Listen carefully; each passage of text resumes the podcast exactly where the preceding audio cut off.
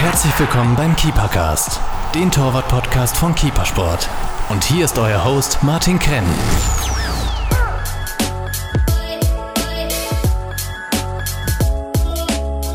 Hallo liebe Torhüter, heute ist wieder Keepercast-Zeit. Wir sind zu Gast in Uerdingen beim KFC Uerdingen im alten, älteren Stadion, oder René? Richtig, ja, die alte Grotenburg. Hallo zusammen. Uh, unser Gast, uh, wie schon gesagt, René Vollert, uh, Torhüter beim KFC Uerdingen. Der Keepersport Aquadlo ist eine absolute Innovation für das gesamte Torwartspiel. Dieses Wundermittel ist perfekt geeignet, um den Grip deiner Torwarthandschuhe vor allem bei regnerischen Bedingungen massiv zu steigern. Get, get, get a grip und hol dir den Aquadlo für nur 9,95 im Keepersport Webshop. René, du warst zu Beginn Stürmer, dann Torwart und mittlerweile auch hobbymäßig Schiedsrichter. Dein Herz schlägt aber schon für den Torwart, oder? Ja, absolut. Also es ist so die klassische Anekdote. Mein äh, Vater war selber früher Profi, hat gesagt, du darfst alles machen außer Torwart. Und ähm, ja, ich, meine Mutter hat mir dann irgendwann halt wirklich Torwarthandschuhe gekauft, weil ich unbedingt das Tor wollte. Was hat der Papa dann dazu gesagt? Ja, der hat es halt so akzeptiert, weil ich halt auch im Tor besser war. Man muss wissen, ich habe bis zur in meinem Heimatverein in der A-Jugend damals im Tor gespielt dann und in der C-Jugend dann als Stürmer parallel. Und dann irgendwann kam dann die Einladung zum DFB und dann war klar, okay, bleib mal lieber Torwart, das kannst du besser. Wie lange ist es parallel gelaufen? Wie viele Jahre? Ja, keine Ahnung. Also wie gesagt, die, die Einladung kam, die erste Sichtung war U14-Nationalmannschaft, glaube ich. Also ich spiele Fußball, seitdem ich laufen kann im Prinzip und die ganze Zeit äh, ist es parallel gelaufen. Also bestimmt sechs, sieben, acht, neun, zehn Jahre. Im Nachgang betrachtet, äh, wie sehr hat dir das geholfen? Extrem, extrem, weil ähm, das Torwartspiel wird moderner und ich sage mal, in meiner Zeit in der Jugend, in der Torhüter-Ausbildung war es noch nicht so, dass wir Beidfüßigkeit äh, gelernt bekommen haben oder ähm, die Wichtigkeit vom, vom, vom Mitspielen. Und ähm, daher ist mir das schon sehr entgegengekommen, weil ich ja dann doch ein moderner Torwart bin, ohne dass wir das in der Ausbildung genossen haben. Uh, wo warst du im Nachwuchs? Uh, was waren deine ersten Vereine und wie war der Weg dann zum DFB? Also im, ursprünglich komme ich vom FC Schwarzenfeld, ähm, hat da auch schon einen sehr guten Torwarttrainer, der auch immer noch unterwegs ist in der Region und bekannt ist, äh, mit dem ich immer noch Kontakt habe. Ähm, mit 14 bin ich dann ins Nachwuchsleistungszentrum nach Nürnberg, zum FC Nürnberg gewechselt, äh, weil da auch die ersten Einladungen eben in der Nationalmannschaft dann kamen oder in den U-Nationalmannschaften, äh, in den Sichtungslehrgängen. Und äh, dann hatte ich eben verschiedene ja, Angebote und habe mich dann für Nürnberg entschieden, einfach wegen der Heimatnähe. Mit 18 bin ich dann von Nürnberg weg nach Hoffenheim in die Jugend. Und ähm, ja, dann zwei Jahre in Hoffenheim gewesen, ein Jahr A-Jugend, ein Jahr U23 und dann ging es nach Burghausen.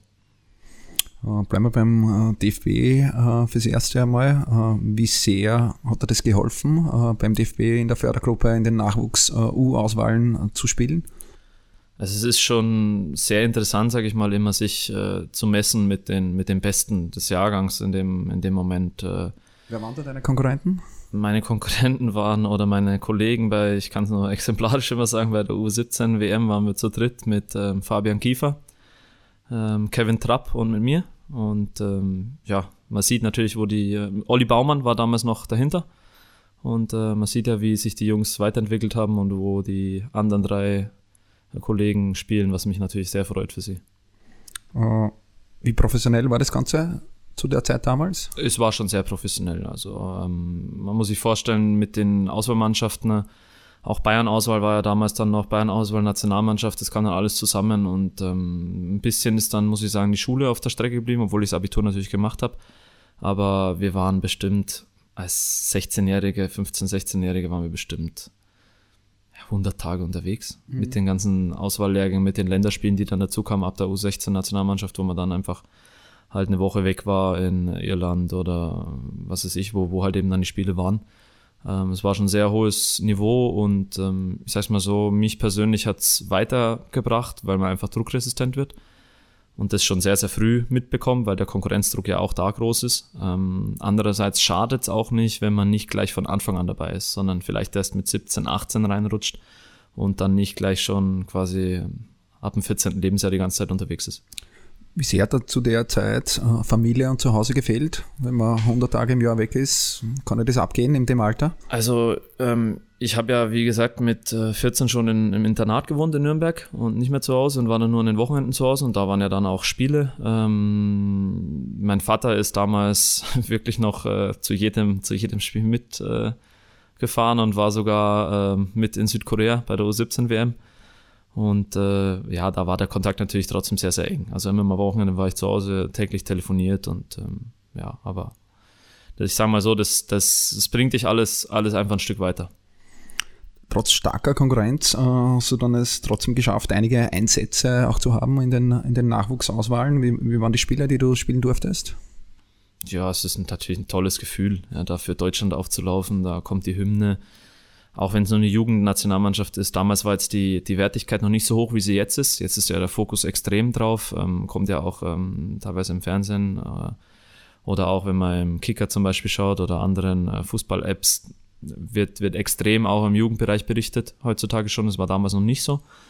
Ähm, aber es war natürlich ein sensationelles Gefühl. Ich glaube, ich habe 15, 15 bis 18 Länderspiele oder irgendwie sowas ähm, bei der WM durfte ich auch ab dem dritten Spieltag ähm, spielen, sind wir bis, zum, bis ins äh, Halbfinale gekommen.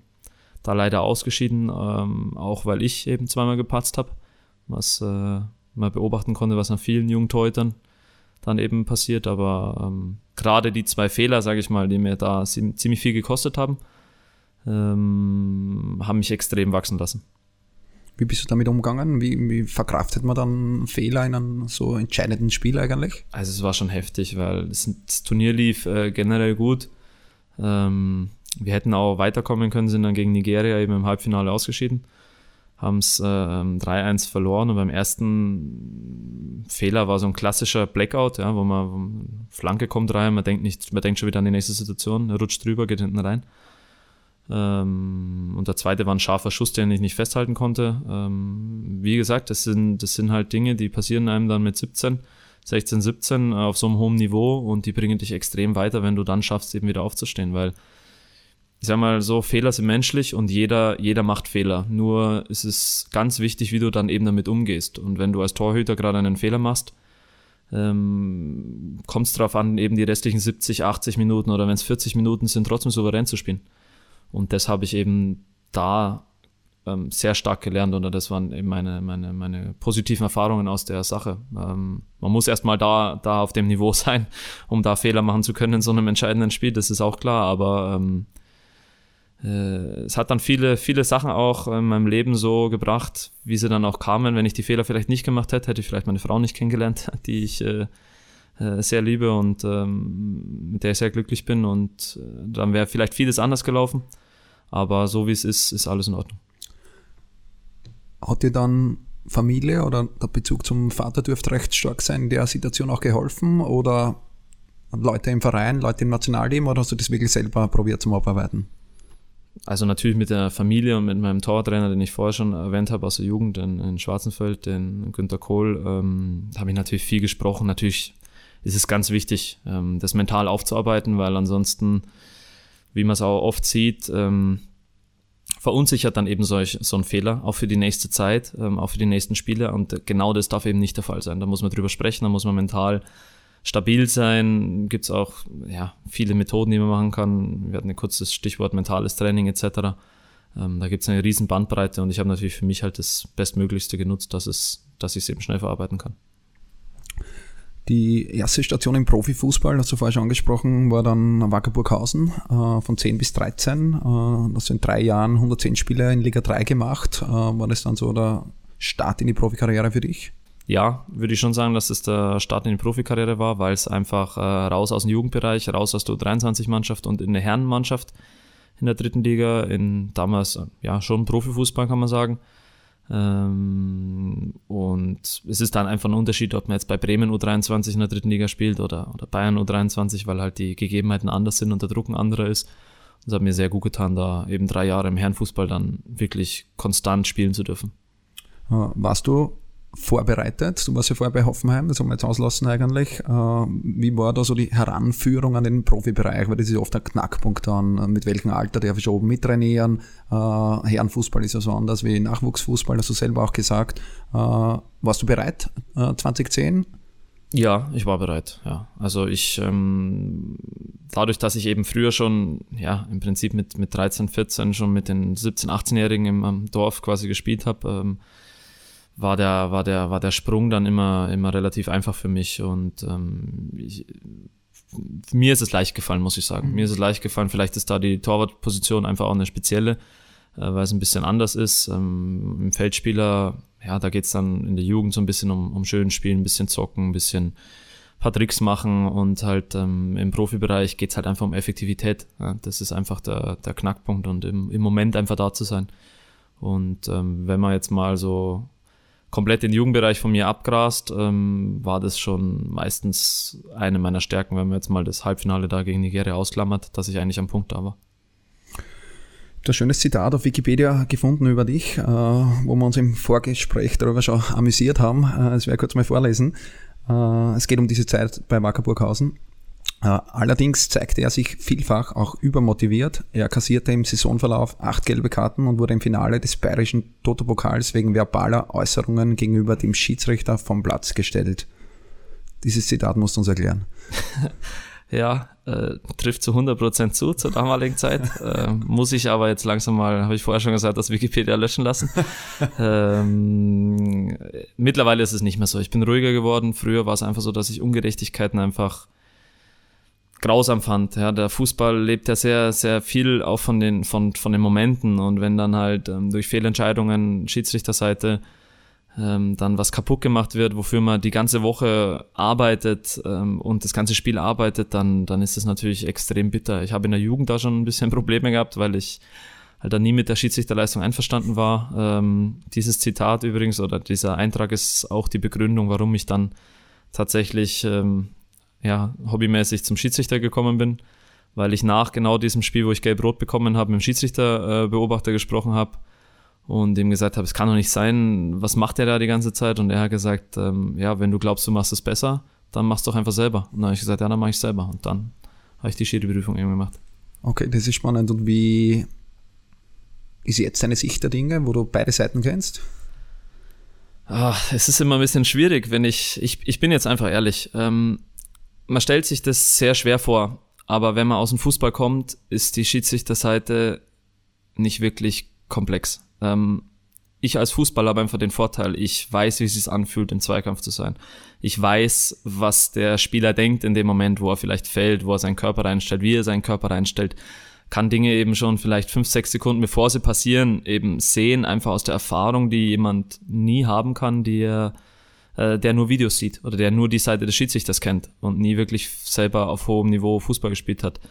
Ähm, deswegen muss ich sagen, es ist nicht leicht als Schiedsrichter, weil du immer der Prügelknabe bist, das ist klar und die, die, die Emotionen im Fußball, ja, man sucht dann schnell einen Schuldigen etc., aber ähm, man, man kann den Job auch, wie man an einigen guten Beispielen aussieht, auch, auch sehr gut ausüben.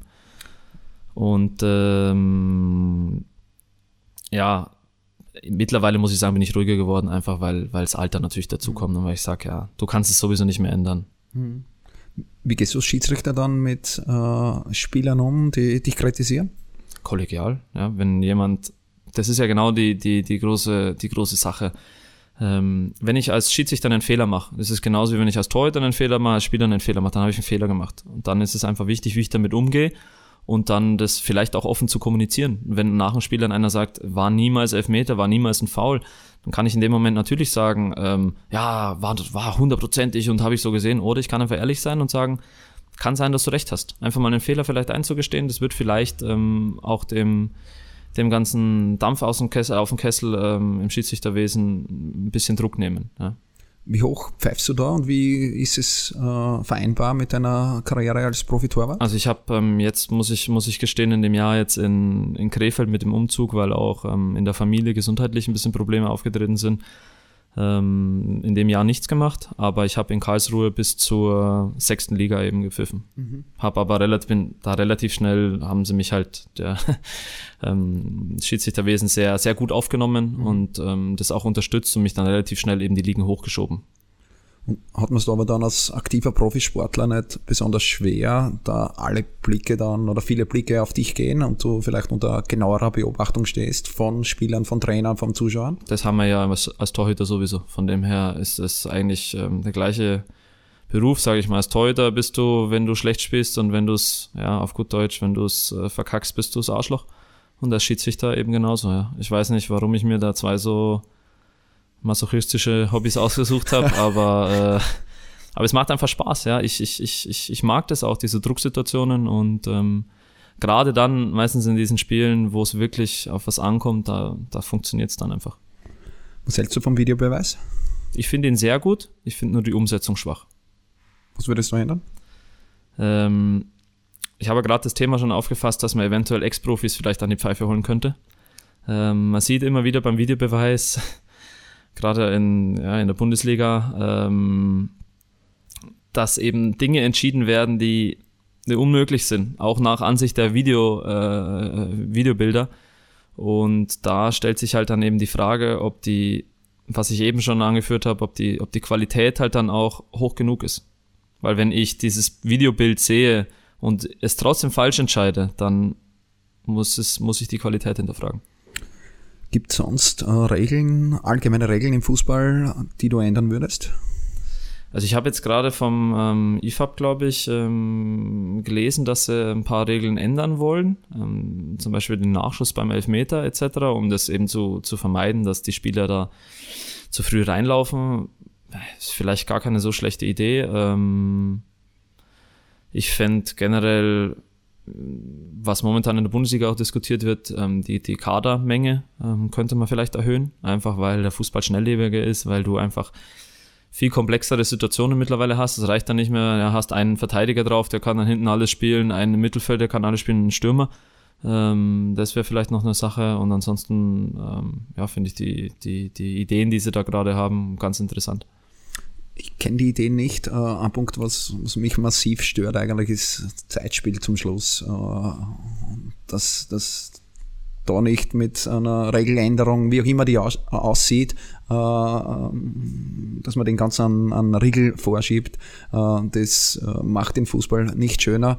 Äh, jeder regt sich darüber auf. da kann ich aber natürlich auch als Schiedsrichter intervenieren. Wenn ich dann den Spielern ganz klar sage, Jungs, ähm, es bringt nichts. Und wenn wir zwölf Minuten nachspielen, dann spielen wir zwölf Minuten nach, wenn ihr Zeitspiel macht. Also ich habe es generell gerne so gemacht als Schiedsrichter, wenn die Trainer die schlaue Idee hatten, in der Nachspielzeit zweimal zu wechseln und gerade dann, wenn er irgendwo an der Eckfahne am Boden lag, habe ich gesagt, Jungs, es bringt euch nichts. Ich habe jetzt die Zeit angehalten und wenn ich vorher vier Minuten Nachspielzeit angezeigt habe, dann spielen wir die vier Minuten nach. Mhm. Egal, was ihr in der Zeit dann macht. Also da muss man dann wirklich konsequenter auch diese Sachen ähm, ja, nicht ahnden, aber einfach auf der Uhr haben und dann vielleicht nicht in dieser hektischen Phase gegen Ende des Spiels dann ähm, sich zurückziehen und sagen, oh, hoffentlich passiert nichts mehr, ich gebe mal vielleicht nur zwei Minuten Nachspielzeit. Aha. Das hat man ja dann oft. Mhm. Aber ich, ich verstehe das auch mit dem Thema Zeitspiel. Das ist vielleicht eine Sache, wie man da intervenieren kann.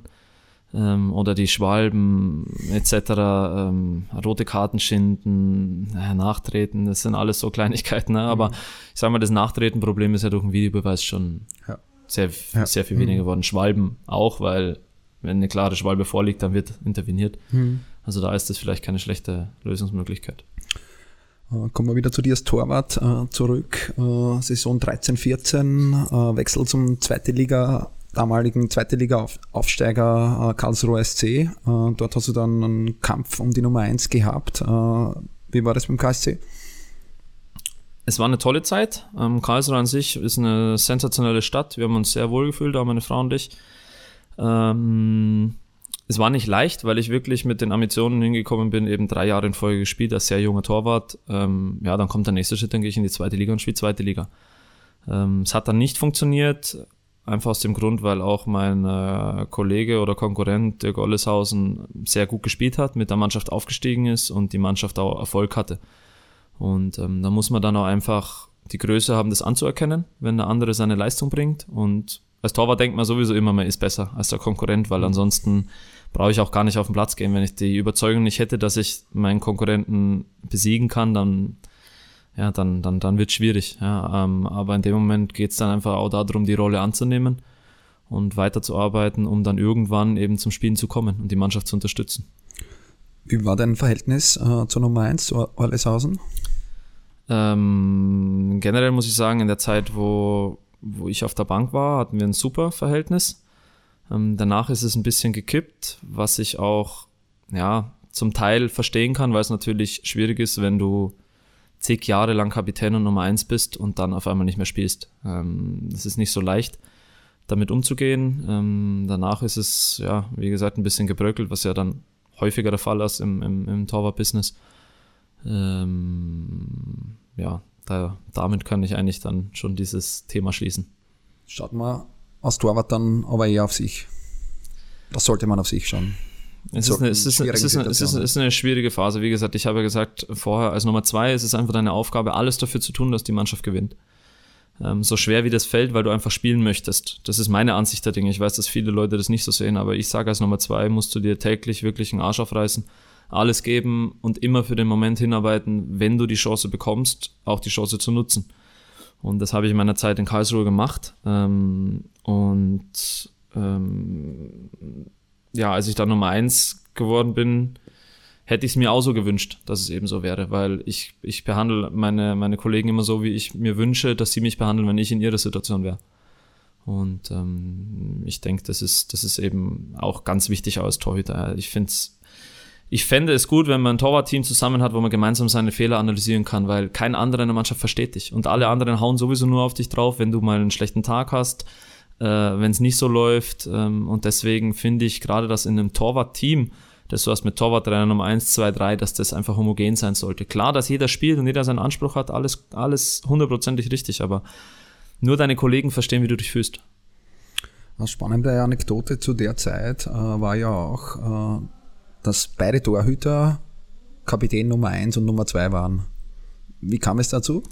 Ähm, ja, es wurde da ähm, gewählt und ähm, unter Markus Kaczynski und äh, ja, es hat sich dann so ergeben, eben nach meinem ersten Jahr in Karlsruhe, dass ich auch als Nummer 2 mit 24 dann eben im Mannschaftsrat gewählt wurde. Und ähm, ja, das ist dann eben so geblieben und so wie es halt dann ist, dann, dann, dann in dem Moment, wo man halt dann ja, in der Mannschaft, sag ich mal, aufsteigt, wo, wo, wo, wo das Ansehen höher wird, wo die anderen auch registrieren, dass du dir Mühe gibst, dass die Mannschaft unterstützt, da wird es dann natürlich auch belohnt, eben auch in solchen Wahlen. Das ist dann einfach so. Ja, und ähm, ja, war, war, war sicher, war sicher interessant. Generell muss ich sagen, dass ich, ähm, ich persönlich als Trainer würde einen Torwart nicht zum Kapitän machen, weil du einfach zu wenig Einfluss hast auf Schiedsrichter, auf, ähm, auf das Spielgeschehen im vorderen Drittel. Deswegen die Verantwortung, die wir als Torhüter übernehmen, ist sowieso schon sehr groß und den Einfluss, den wir aufs Spiel haben. Aber als Kapitän würde ich dann doch eher vielleicht einen Mittelfeldspieler oder einen Innenverteidiger, wenn ich jetzt jemanden habe, der die Führungsperson ausf äh, Führungsposition ausfüllen kann, mhm. eher so regeln. Dass wir beide da Kapitän waren äh, oder Kapitän, Vizekapitän, ähm, ja, war, war sehr interessant. Sprichst du dann sowas aktiv zum Trainer an und sagst dem Trainer, Trainer, danke, dass ich Kapitän sein soll oder dass ich gewählt worden bin, aber ich denke, dass besser ist, wenn ein Mittelfeldspieler Kapitän ist? Also das ist eine Sache, die ich auch ähm, erst, sag ich mal, mit, mit dem Alter, mit der in den letzten zwei, drei, vier Jahren dann gemerkt habe, weil man eifert natürlich ähm, immer, immer darauf hin, man möchte eine Führungsposition übernehmen, man möchte Verantwortung übernehmen, ähm, aber ich habe einfach gemerkt, dass du halt, wenn das Stadion voll ist, eben, eben keinen Einfluss hast. Und mhm. ähm, wenn der Trainer keinen anderen sieht, der den Job machen kann oder der die, die Position so ausfüllen kann, wie sie ausgefüllt werden muss, dann, dann mache ich das natürlich gerne. Ähm, aber generell, wie gesagt, ich als Trainer würde immer schauen, wenn ich eine andere äh, Person habe, die die Verantwortung tragen kann auf dem Feld, dann würde ich die, dem eben auch die Binde geben. Seit letzter Saison bist du Nummer 1 bei KFC Uerdingen. Was war der Grund für den Wechsel? Der Wunsch zu spielen? Zum einen ja, ich wäre auch gern in Karlsruhe geblieben und hätte geholfen, ähm, eben ja, den, den, den, den Abstieg wieder gut zu machen. Ähm, man hat es dort anders geplant, ähm, deswegen musste ich mich dann entscheiden für einen anderen Verein und ich war dann eben lange auf der Suche Und ähm, es haben sich, ja, es waren schon einige Möglichkeiten da, aber keine, die mich eben überzeugt hat. Und ähm, dann kam der KFC Uerdingen zwei Wochen vor Saisonstart. Und die Idee, die eben der Verein hatte, die, die Vision, die hat mich einfach wirklich voll gepackt. Und wenn man es jetzt so sieht, rein sportlich gesehen, habe ich alles richtig gemacht. Mit dem Aufstieg im Jahr 1 aus der Regionalliga in die dritte Liga. Ja, genau, richtig. Wie ist die Torwartkonkurrenz beim KfC Uerdingen? Habt ihr da das äh, Torwartteam, von dem du vorher gesprochen hast? Ja, wir haben das Torwartteam. Also wir haben einen Torwarttrainer, der qualitativ ähm, sehr hoch äh, eingestuft werden kann und ähm, der auch gut umgeht mit seinen Torhütern. Ähm, zwar eher Richtung alte Schule auch mal gern draufhaut, ja, was auch, ähm, was auch vielleicht manchmal nicht verkehrt ist. Ähm, Drauf heißt dann äh, im Training, im Training, Training mit Gas geben und ja, Wiederholungen richtig, und genau, richtig, richtig, ja, richtig Gas gibt, aber, aber alles mit Sinn, alles mit Verstand. Das Tortraining ist ähm, sehr hochwertig. Und ähm, ja, die, die zwei Jungs dahinter, ja, man kann es so sagen, ich, ich bin halt hier die Nummer eins. Ja, ich bin als Nummer eins geholt worden letztes Jahr und das Torwartthema hat sich nicht verändert. Dementsprechend ist die Situation in der dritten Liga natürlich auch unverändert. Äh, gehen wir aufs Torwarttraining ein bisschen ein. Äh, teilweise hohe Intensität, hast du gesagt. Äh, was was gibt es noch für Besonderheiten? Also wir haben Hauptbelastungstage eben anfangs der Woche, äh, wie jetzt äh, zum Beispiel heute, äh, am Dienstag ist ein, ein Doppelstecker, wie ich immer gerne sage, ähm, Doppeleinheit.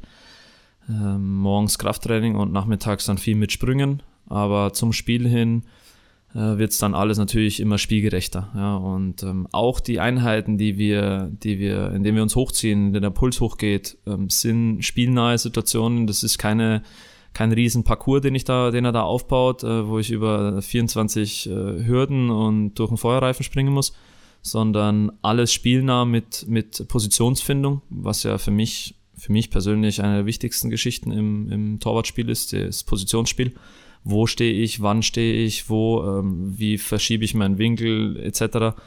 Ähm, wie orientierst du dich im, im 16er Raum? Hast du da Tricks? Ziehst du irgendwie am 16er vorne eine Linie in der Mitte oder am 5er Raum? Oder? Also es gibt ja gewisse Sachen, die man machen kann, ähm, die auch andere Torhüter machen. Ich mache es nicht. Also ich, ich mache nichts. Ich richte mein Stellungsspiel immer danach aus, äh, wo ist der Ball, wo könnte der Ball hinkommen, was passiert, einfach so ein bisschen das Spiel zu lesen. Ähm, würde ich auch sagen, dass das eine meiner, meiner Stärken ist. Da ich ja verhältnismäßig ein kleiner Torhüter bin, muss ich äh, besser stehen als andere, um mhm. Bälle halten zu können, die andere einfach mit ihrer Größe halt wegmachen. Ja. Und deswegen ja, war das einfach schon früher ein Hauptaugenmerk in der, in der Ausbildung, im Jugendbereich. Äh, das Stellungsspiel, die schnellen Füße, einfach richtig zu stehen, weil ansonsten habe ich einfach keinen Auftrag. Wie kann man das trainieren? Ein bisschen ist ja dieses Spiel lesen, ähm, sagt man auch bei Feldspielern, ein bisschen, bisschen kann man es trainieren, ein bisschen ist es, ist es äh, gegeben oder Talent äh, technisch gegeben.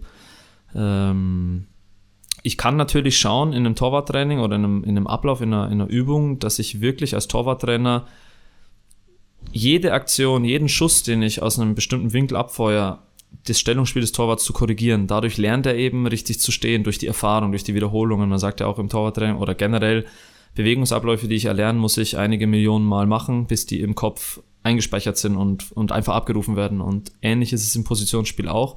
Ich darf dann als Torwarttrainer nicht einfach sagen, ja gut, hat er halt gehalten oder irgendwie oder was weiß ich was, sondern ich muss halt dann wirklich akribisch auch die Kleinigkeiten und wenn es da um 5 cm links, 5 cm rechts geht, einfach verbessern. Und so schule ich dann den Torwart, ähm, der vielleicht das Spiel nicht so lesen kann oder es ist einfach akribische Arbeit. Und das bleibt es bei mir auch, weil ansonsten kann man das Niveau eben nicht halten. Und du beschäftigst dich ja mit dem Thema sehr intensiv eigentlich. Wie ist da die, die Abstimmung mit den Torwarttrainern? Wie viele Inputs kommen von dir als Profi? Wie viel gibt der Torwarttrainer? Also, ähm, als ich hierher gekommen bin, hat er zu mir gesagt, hat er sich, so wie ich es eigentlich richtig finde, ähm, wenn ich einen neuen Torwart bekomme, dann kann ich nicht im ersten Training anfangen, mein Schema aufzudrücken, sondern dann muss ich mir den Torwart erstmal anschauen. Wie ist er ausgebildet? Wo sehe ich seine Stärken? Wo sehe ich seine Schwächen? Wo hat er vielleicht seine individuelle Technik, ähm, die, er, die er anwendet und mit der er gut fährt? Weil ich, ich es einfach schwachsinnig finde, ähm, über ein Torwartspiel einfach ein Schema drüber zu legen und sage, jeder muss genau so spielen und dann ist es richtig, weil eben solche Unterschiede wie Größe, wie liest das Spiel, äh, wie ist er beieinander, wie ist seine Sprungkraft etc. Das muss ich mir erstmal anschauen und das hat er hier gemacht und ähm, hat dann gesagt, okay, ein, zwei Dinge würde ich anders machen, aber du bist 28, äh, damals 27 und bist ein gestandener Torhüter. Ähm, für mich gilt es, deine Leistung zu konservieren und dein Niveau noch ein Stück weiter nach oben zu schieben, an Kleinigkeiten zu arbeiten. Und ähm, so tauschen wir uns einfach aus. Wenn es jetzt zum Beispiel ist, ähm, Strafraumbeherrschungstechnisch, ähm, äh, wenn er halt dann im Spiel was sieht oder, oder, oder im Training was sieht, was ihm nicht gefällt, dann geht man natürlich explizit darauf ein. Das Torwartspiel heutzutage äh, ist ziemlich komplex geworden. Äh, wie geht man mit dieser Komplexität als Torwart um? Du von Haus aus schon, da du Stürmer warst, äh, hier natürlich Vorteile, aber insgesamt wird es immer komplexer und schwerer für den Torwart, weil das Ziel eigentlich von allen ist, dass viele Tore fallen und wir sind da dagegen. Mhm. Wie geht man da damit um? Ähm, man muss, wie gesagt, wissen, dass die, die Torwart-Ausbildung ein ganz, ganz wichtiger Punkt ist, gerade in der Jugend heutzutage, was ich vorher angesprochen habe, Beidfüßigkeit trainiert. Mittlerweile beschäftigen sich sehr, sehr viele Leute mit, mit, dem, mit dem Bereich äh, Torwartspiel. Und ähm, wenn ich jetzt sage, früher gab es einen Torwarttrainer im Jugend- oder im Verein für, für, die, für die Herrenmannschaft, vielleicht hatten sie schon Glück am Dorfverein und mittlerweile gibt es schon Jugendtorwarttrainer, die auch am Dorf in ambitionierteren Vereinen trainieren und die auch ähm, eben diese Komplexität, die das Spiel gewonnen hat, versuchen zu verstehen und sich damit beschäftigen. Und grundsätzlich ist das schon mal ein Riesenschritt in die richtige Richtung, auch für, für junge Torhüter. Ähm, für mich persönlich, wie gesagt, bringt es mir einfach viel, dass ich halt so einfach früher Stürmer oder Feldspieler war, dass ich mich sehr, sehr viel mit dem Fußball beschäftige, dass ich mir viel von anderen eben abschaue ähm, und auch, ja, es klingt jetzt ein bisschen dumm, aber auch wenn ich nach Hause gehe und ich analysiere das Spiel, dann analysiere ich das Spiel erstmal am Telefon mit meinem äh, alten oder zuerst mit meinem Torwarttrainer hier direkt nach dem Spiel, sage ich, ja, das und das war nicht gut. Ähm, danach rufe ich meinen Torwarttrainer aus der Jugend an äh, und wenn danach kommt mein Vater dran und wenn ich zu Hause bin, rede ich noch mit meiner Frau drüber, über die Situationen. Ähm, also generell wie, das. Wie ist die Nacht dann nach einem Spiel für dich? Kannst du da schlafen? Kommt drauf an. also ähm, mittlerweile ja. Mittlerweile kann ich relativ gut dann, dann schlafen, so ab drei vier Uhr oder so, wenn es dann, wenn dann der Adrenalinpegel runterfährt weil ich halt sehr beschäftigt bin eben mit den, mit den Sachen. Und das ist halt eigentlich das Schlusswort zu dem, zu dem, wie man damit umgeht, würde ich sagen, einfach sehr, sehr viel damit beschäftigen und ähm, auch viel von anderen einfach abschauen, weil keiner hat die Weisheit mit dem Löffel gefressen und es gibt immer Dinge, die man dazulernen kann. Sowohl als Torwarttrainer als auch als Torwart selber.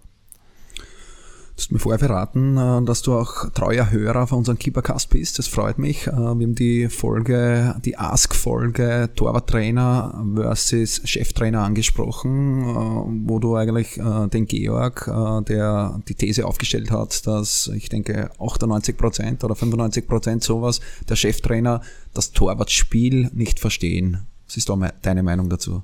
Ja, also da stimme ich ihm zu. Ähm, die Prozentzahl weiß ich jetzt nicht, ob ich die hundertprozentig unterschreiben würde, ähm, aber es geht tatsächlich in die Richtung, dass auf jeden Fall die Mehrzahl der, der Trainer ähm, wirklich weniger, weniger Verständnis vom Torwartspiel hat, eben weil die Komplexität so hoch ist. Ähm, man sieht es ja oft, gerade wenn, wenn, wenn irgendwo dann die Nummer zwei spielt, dann ändert sich auf einmal, auf einmal das Spiel des, der ganzen Mannschaft. Ähm, der Torwart mit seiner Ausstrahlung, mit seiner Art und Weise, Spiel zu eröffnen, Strafraumbeherrschung, es sind so viele Kleinigkeiten, die gar nicht, gar nicht äh, auffallen.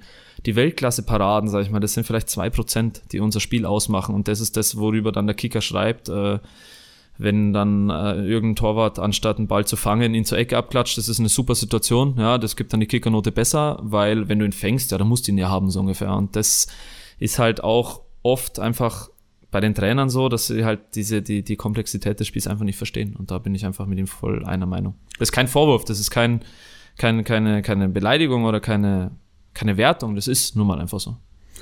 Du wäre halt wirklich wichtiger, wie es Georg angesprochen hat, dass einfach das die Position Torwarttrainer ernster genommen wird und vielleicht auch im Ranking die Meinung von Torwarttrainer einfach mehr akzeptiert wird von den Cheftrainern.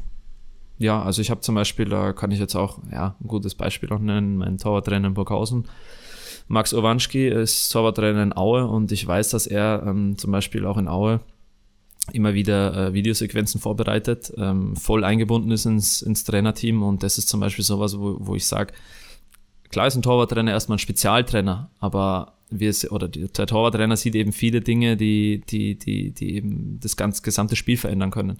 Und da ist es auch einfach wichtig, zu, nicht zu sagen, ah, der Tortrainer, der schießt mal auf seine Torhüter und fertig, sondern ihn einfach mit voll einzubinden. Und äh, äh, wir sind zwar Einzelsportler irgendwo, aber trotzdem tragen wir einfach extrem viel zur Teamleistung bei und das soll dann eben auch auf der Torwarttrainerposition dann honoriert werden. Mittlerweile äh, gibt es von jeden Torhütern jede Menge Statistiken. Äh, bei der WM angefangen, äh, Statistiken über Fangquoten, über Passquoten, über Gegentore, äh, mittlerweile auch runter bis äh, in Regionalliga, dritte Liga und so weiter.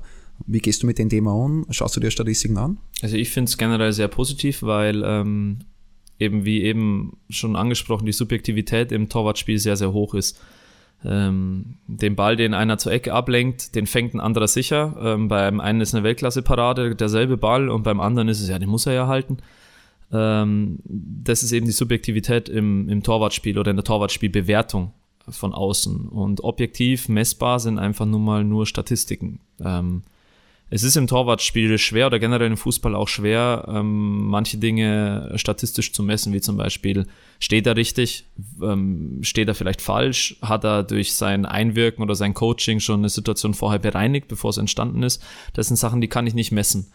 Aber ich kann eben Sachen messen wie ähm, abgefangene Flanken, äh, Passquote, ähm, gehaltene Bälle etc., eins gegen eins und so weiter und so fort. Das kann ich messen ähm, muss allerdings bei der Auswertung eben aufpassen, weil wir ja gerade das Thema Manuel Neuer zum Beispiel haben, was eine absolute Frechheit ist, dann in großen Medien zu schreiben, ah, Manuel Neuer so schlecht wie noch nie, weil er einfach von zehn Schüssen acht Tore kassiert hat, was aber überhaupt nichts über seine Qualität aussagt, weil es gibt einfach diese Spiele, wo, wenn halt nur ein Schuss aufs Tor kommt und er ist drin, was soll ich machen? Ja, das ist, das ist dann Schwachsinn, sich auf einen Wert zu stürzen, wie es dann auch beim Spieler Schwachsinn ist, sich auf einen Wert zu stürzen. Also die Auswertung der Statistiken ist, ist natürlich auch schwierig genug. Generell finde ich es aber gut, dass man die zur Rate zieht, einfach um eine Leistung vielleicht ein Stück weit objektiver bewerten zu können. Das heißt, so den, den wichtigsten Wert für dich äh, als Torhüter aus all den Statistiken gibt es nicht? Nein, gibt es nicht. Die Gesamtheit der, der Statistik und die richtige Auswertung ist entscheidend. Auf ein Thema möchte ich noch eingehen, was du vorher gesagt hast. Äh, Torwartposition ist schwer zu bewerten. Äh, ich denke, auch hier spielt die Komplexität natürlich mit und Medien, die das Torwartspiel nicht verstehen. Es ist ja nicht nur der Trainer äh, oder der Cheftrainer, der das Torwartspiel nicht immer versteht oder ein, sich einfach nicht hineinversetzen kann in das Torwartspiel. Äh, bei Medien ist ja das noch schwerer und äh, das ist das größte Problem meiner Meinung nach.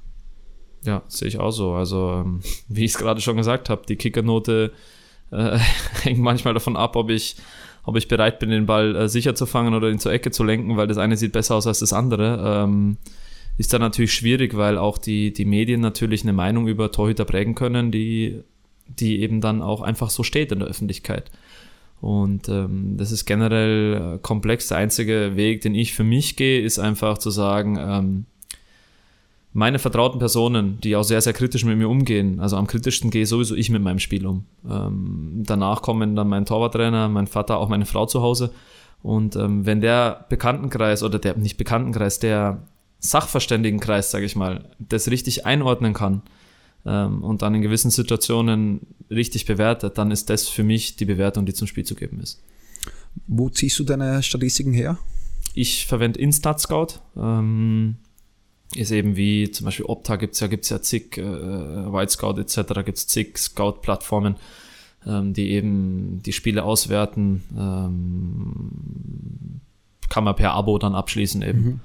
Welche Werte kriegst du dann für also dich? Ich, ich, ich kann eigentlich alles abrufen von, wie gesagt, Passgenauigkeit, abgefangene Bälle, abgewehrte Bälle, ähm, Bälle außerhalb vom 16er geklärt, eine Schlüsselpässe etc. Ich kann eigentlich alles abwerten, äh, abrufen. Äh, für mich ist für, sie haben noch einen Instat-Index, nennt sich der. Da ähm, wird eine Zahl berechnet, wie sehr du quasi, wie sehr ein einzelner Spieler das Ergebnis positiv beeinflusst hat und dann kommt dann am Ende ein Zahlen, Zahlenwert dabei raus, ähm, wo ich nicht ganz, ganz so hundertprozentig durchsteige, wann man nach Instat-Index dann eben ein gutes Spiel macht und wann nicht. Ähm, aber generell, ja, diese Statistiken, wie ich eben gerade schon gesagt habe, die wichtigen werte ich aus. Ja. Hm. Du alleine oder im Team äh, mit dem Torwarttrainer? Oder manchmal vielleicht sogar Cheftrainer. Ja, nee, manchmal spreche ich mit meinem Torwarttrainer darüber, ähm, gerade wenn es um, ja, was halt, was halt, was halt, kommt natürlich auch darauf an, wie, wie mein Spiel angelegt ist. Ich hatte jetzt letztens zum Beispiel ähm, die Diskussion, Schalke hat gegen Leipzig gespielt und 0-0 gespielt und jeder hat die Schalker Spielweise beleidigt, äh, weil sie keinen Fußball gespielt haben. Aber wenn ich eben als Trainer den Matchplan an die Hand gebe und sage, wir überspielen die Pressinglinie, dann ist klar, dass ich keine hohe Passquote haben kann. Das muss ich dann natürlich, mhm. das ist eben das, was ich gerade gesagt habe, ich muss die Statistiken schon dementsprechend richtig auswerten. Wir wechseln das Thema und kommen auf das Torwart-Equipment. Äh, du bist seit kurzem Träger unserer Torwart-Handschuhe, warst zuvor lange bei der Firma Erima. Was ist dir das Wichtigste beim Torwart-Handschuh? Generell bin ich jemand, der ähm, ja, auf Kontinuität setzt und ich, äh, wir alle sind so ein bisschen Gewohnheitstiere. Manche haben Rituale vom Spiel, manche haben äh, Dinge, in denen sie sich mental in die richtige Bahn äh, bringen. Für mich sind die Torwart-Handschuhe eben ein, einer der wichtigsten Punkte, ähm, weil ich weil ich meinen sauberen Ablauf haben möchte mit dem Torwart-Handschuh und den möchte ich dann immer so spielen. Bei Rima habe ich es acht Jahre lang tatsächlich so gemacht, dass ich den Handschuh frisch aus der Verpackung gespielt habe, ähm, am Spieltag raus ohne Vorwaschen? Ohne Vorwaschen, ohne alles. Und äh, es hat sehr, sehr gut funktioniert. Ich würde auch sagen, dass ich einer, einer der eher fangsicheren Torhüter bin. Versuche jeden Ball zu fangen. Und seit äh, Anfang äh, dieser Saison eben bin ich äh, bei Keepersport, habe auch mein Modell gewechselt von ehemals acht Jahre lang selben Modell Rollfinger zu der äh, Mixed-Variante mit Roll- und Negativschnitt. Und äh, ja, bin da auch sehr zufrieden. Wäschst du unsere Handschuhe? Ja, vor. Ja, genau. Okay. Also ich weiß, dass es äh, in der in, in, in, generell einfach wegen den Seifenrückständen so ist, dass da, dass da Reste drin sein können, die es dann ein bisschen schmierig machen. Aber wie gesagt, ich habe tatsächlich wirklich acht Jahre lang mit dem Handschuh aus der Verpackung gespielt, außer es waren generell ganz neue Bälle. Dann ist es natürlich ein bisschen schwierig, gerade bei dem Ligaball. Das Einheitsball, der ein bisschen äh, flutschiger ist, dann wenn er ganz neu ist, ähm, habe ich natürlich alte verwendet, aber so, so mache ich es momentan so, dass ich zwei Tage vorm Spiel den Handschuh auswasche im Abschlusstraining damit trainiere und dann am nächsten Tag damit spiele. Ist auch eigentlich das, was wir, äh, was wir unseren Hörern als Tipps geben. Äh, die regelmäßigen Hörer wissen das, äh, den Handschuh frisch aus der Verpackung nehmen und spielen, ist eigentlich ein No-Go. Wundert mich, dass es so gut für dich funktioniert hat. Weil hat, hat, hat gut funktioniert, ja. Ist dasselbe. Haben, war 100% dasselbe. Vielleicht haben sie Erima Jungs vorgewaschen für dich. Ja, das kann sein, ja. Glaube ich aber nicht. Aber prinzipiell ist es so natürlich besser, wenn man den wäscht und oder auch ein bis zweimal äh, im, Spiel, äh, im Training vorher benutzt. Ja. Äh, sonst irgendwas vom, vom Handschuh her? Immer den gleichen Latex oder mischst du da ein bisschen durch? Nee, ich, ich spiele gerne, wenn ich das Modell habe, womit ich mich wohlfühle. Ich habe auch, wie gesagt, bei Rema oft versucht, das Modell zu wechseln, weil ähm, die Rollfinger, sag ich mal, ja, jetzt rein theoretisch nicht das optimalste Modell äh, mhm. sind zu spielen, einfach wegen der Fangfläche, wegen der wegen dem Kontakt zum Ball. Ähm, habe es oft versucht, habe auch mit einer anderen äh, Latex-Dicke äh, versucht zu spielen, aber bin immer wieder zurück auf mein Modell, was ich mir damals vor acht Jahren zusammengestellt hatte. Und ähm, jetzt aber, wo ich mir dann gedacht habe, jetzt habe ich den, den, den, den Umsprung oder Wechsel zu Keepersport, ähm, dann probiere ich mal das, was eigentlich tatsächlich eher das bessere Modell wäre, ja, Richtung Negativschnitt. Und mhm. ähm, habe da ein bisschen mit dem Negativschnitt rumprobiert, bin dann aber eben auf dem Mixed-Modell gelandet, womit ich sehr zufrieden bin. Mhm. Das heißt, René spielt aktuell das Hero Power Modell, äh, wo wir auf äh, kleinen Finger und Zeigefinger eigentlich einen Rollschnitt haben, wo, es Überschläge gibt. Äh, die beiden Mittelfinger haben Negative Cut mit einem Fingertip oben drüber.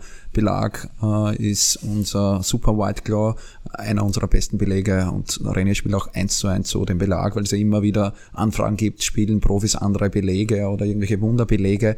Das gibt es eigentlich nicht, haben wir schon in einigen Folgen probiert zum Erörtern, äh, dass auch Profis äh, mit gleichen Handschuhen spielen, was man auch kaufen kann. Und wie du schon gesagt hast, du bist fangsicher. Es liegt dann natürlich am, am Belag, aber nicht nur, damit man einen Ball fangen kann, ist schon die Technik wahrscheinlich mehr entscheidend wie ein Belag. Das sind natürlich die Dinge, die wir gerade, wo wir vorher das, den Bereich Torwarttraining hatten, da haben wir einfach in der Jugend sehr, sehr hohen Fokus drauf gelegt, jeden Ball zu versuchen, sicher zu fangen. Und daher ziehe ich halt auch diese Stärke. muss ich auch, muss man auch einfach so sagen. Es ist dann auch einfach Übung, Übung, Übung. Und äh, manchmal natürlich kann ich auch wirklich sagen, heute rutscht der Ball aber extrem. Aber da habe ich dann das Problem generell mit jedem Handschuh, egal von welchem Modell ich dem spiele und egal äh, von welcher Marke. Aber mhm. generell muss man sagen, der Keeper Sport Handschuh ist ein super Handschuh. Du verwendest sonst noch Produkte von uns, äh, hast du mir vorher gesagt, äh, Unterziehwäsche? Ja, also ich habe ähm, natürlich farblich muss es ja abgestimmt sein mit den, mit den Trikotfarben. Wir spielen in Grün, Gelb und Orange wird heute. Grün finde ich eigentlich an sich nicht so toll, weil du ein bisschen, ähm, ja, ein bisschen Signalfarben finde ich nicht verkehrt, ähm, weil es doch, doch einfach äh, kleine Auswirkungen hat. Deswegen ist momentan mein Lieblingstrikot das Gelbe bei uns und äh, da habe ich natürlich auch die gelben Unterziehsachen von Keepersport. Mhm. Im Spiel dann ohne Polsterung und im Training? Genau, je nach, also im Spiel momentan ohne Polsterung. Äh, Wenn es jetzt dann härter wird äh, oder, oder mehr anzieht, äh, von der Temperatur her kälter wird, dann vielleicht auch mit Polster hier in der Grotenburg, an unserem Trainingsplatz, muss ich äh, jetzt schon die Polster anziehen. Weil er nicht der Beste ist, wie man ja, gesehen hat genau, beim Reingehen. Richtig, ja. Der Charme der 60er Jahre. Unser neuestes Produkt, äh, Aquaglue, äh, steht vor unserem Tisch. Äh, hast du schon getestet? Was waren deine ersten Eindrücke? Also ich habe tatsächlich im Spiel vor zwei Wochen in Osnabrück, das wir leider in der 90. plus 3 wegen einem Elfmeter verloren haben, ähm, haben wir mit einem neuen Ball gespielt und ich habe, glaube ich, beim Aufwärmen drei Paar Handschuhe ausprobiert und äh, war bei allen nicht zufrieden. Hatte den Aquaglue im Spind stehen schon, ähm, die Woche davor und habe mich tot geärgert, dass ich es nicht probiert habe, wie er ist. Und äh, habe es dann in der letzten Trainingswoche tatsächlich ausprobiert. Muss sagen, dass ich echt, echt überrascht bin, äh, dass es so gut funktioniert. Gerade bei, wie ich es eben gesagt habe, wenn der Ball neu ist, äh, wenn vielleicht die Handschuhe ganz neu sind, etc. Dann und eben gerade wenn es nass ist draußen, nasser Ball, neuer Ball, ähm, funktioniert sensationell und jetzt im Braunschweig hatte ich ihn tatsächlich drauf. Wichtig vielleicht dann dort zum Sagen, äh, nicht zu viel auftragen. Genau, das habe ich auch gemerkt, ja. Ich habe auch gerne am Anfang ein bisschen zu viel draufgetan, dann entsteht so ein bisschen das Gefühl, als wäre irgendwas dazwischen, als wäre eine Schicht dazwischen, man hat den Zugriff nicht mehr so auf den Ball, aber das ist ein bisschen Übungssache, also ich kann jeden nur einfach empfehlen. Kommen wir zum letzten Thema. Äh, vom äh, heutigen Podcast äh, Presse, äh, Medien oder auch äh, wie und was darf, soll äh, ein Profi an die Öffentlichkeit geben, äh, dazu Thema geben. Bei dir äh, nach dem Aufstiegsspiel mit Uerdingen hast du einen Facebook-Post abgegeben, äh, an den DFB gerichtet. Äh, wie war das damals äh, und wie siehst du das ganze Thema? Also bei uns war es so, dass wir die Relegationsspiele äh, gewonnen haben und klar als Aufsteiger dann eigentlich auch durch waren, was ja eigentlich ein Unding war, diese Relegation in der Regionalliga, dass du als Meister dann noch eine Relegation spielen musst, ist schon wirklich fies. Ähm, und dann gab es irgendwelche Probleme im Liquiditätsnachweis und ähm, ja, wir waren alle schon am, natürlich am Feiern und haben das ganze Jahr hart dafür gearbeitet.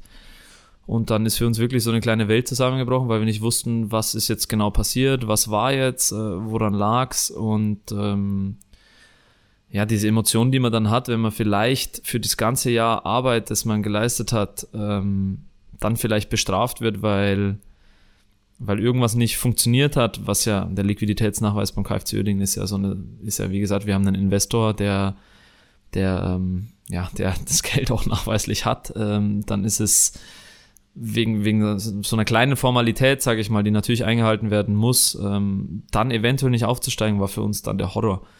Und ähm, ich habe halt dann, ja, ich habe mich dann, ich, ich habe mir dann gedacht, ich, ich, ich äußere mich ja sonst sehr selten ähm, auf Instagram, Facebook oder sowas. Ich schaue, dass ich das relativ klein halt auch das Private nicht so nach außen trage, äh, mit schönen Autos, schönen Klamotten, was weiß ich was alles, oder ich gehe oder feiern gehen oder sonst was, das bin ich eher nicht. Aber da hatte ich wirklich das Gefühl, dass ich vielleicht unsere Gedankenlage, die wir wirklich in der ganzen Mannschaft geteilt haben, einfach mal, einfach mal mitteilen möchte. Ist dann ziemlich aufgegriffen worden. Das ist extrem Medien. aufgegriffen worden. Ich habe jetzt auch nicht damit gerechnet, dass das so extrem durch die, durch die Presse geht und wirklich alle Big Player aufgenommen haben. Ähm, man muss aber sagen, dass wirklich viel, viel Verständnis eben auch kam bei allem, was man dann an, an, an Hass, äh, dem einem auf Facebook speziell entgegenschwingt. Das ist ja leider Gottes mittlerweile normal, ähm, dass auf Facebook Leute meinen, sie könnten mit Beleidigungen und was weiß ich was einfach alles plump äh, und polemisch da nach außen tragen, weil sie anonym sind. Aber der größte Teil der Leute und auch die, die, die Big Player der Medien, Bildzeitung, Kicker etc. haben die Sachen positiv aufgenommen und haben eben auch Verständnis für unsere Emotionen gehabt. Siehst du Social Media für Profis äh, als positiv oder negativ an, weil es hat ja zwei Aspekte. A, wie du es gemacht hast, einfach die eigene Meinung nach außen zu tragen, die ziemlich schnell viral gehen kann. Oder auf der anderen Seite äh, den Hass, die negativen äh, Kommentare, mit denen man dann als Profi auch umzugehen muss. Es ist natürlich so, dass mittlerweile das Profitum nicht mehr so ist wie früher. Wenn ich zum Beispiel früher an, an Lothar Matthäus oder Stefan Effenberg denke, ich glaube nicht, dass sich ein Fan getraut hätte, ähm, ihn einfach ja, aus zwei Metern zu beleidigen, weil dann jetzt umgangssprachlich gesagt, dann hätte er eine Schelle bekommen und, und fertig, ne? Und ähm, mittlerweile ist es natürlich so, dass der, dass durch die, durch die sozialen Medien auch der Fußballprofi viel nahbarer ist und, und viel mehr von sich selbst preisgibt und viele machen es ja extrem und, und, und mit Privatbildern und etc. Ähm, man bietet natürlich eine zusätzliche Angriffsfläche, ähm, aber es kann natürlich auch hilfreich sein, gerade in Momenten, wenn es jetzt mal nicht so läuft, vielleicht mal einen Appell an die Fans zu richten, zu sagen, Jungs, äh, ich weiß, es läuft gerade nicht so gut, aber wir arbeiten alle an einem Ziel und dann eben zu versuchen, halt die Leute wieder, wieder an einen, an einen Strang zu kriegen, ja, und, und, und äh, gemeinsam in eine Richtung marschieren zu lassen. Also dafür sind die sozialen Medien sicherlich gut und auch die Reichweite, die man dadurch generieren kann, eben wie, wie man jetzt zum Beispiel bei mir gesehen hat, ähm, einfach die Emotionen mitzuteilen und auch sehr, sehr viel positive Rückmeldungen zu bekommen, ähm, sehe ich es positiv, aber es ist natürlich ein zweischneidiges Schwert, das muss man wissen. Letzte Frage. Dein Spezialtipp an junge Torhüter?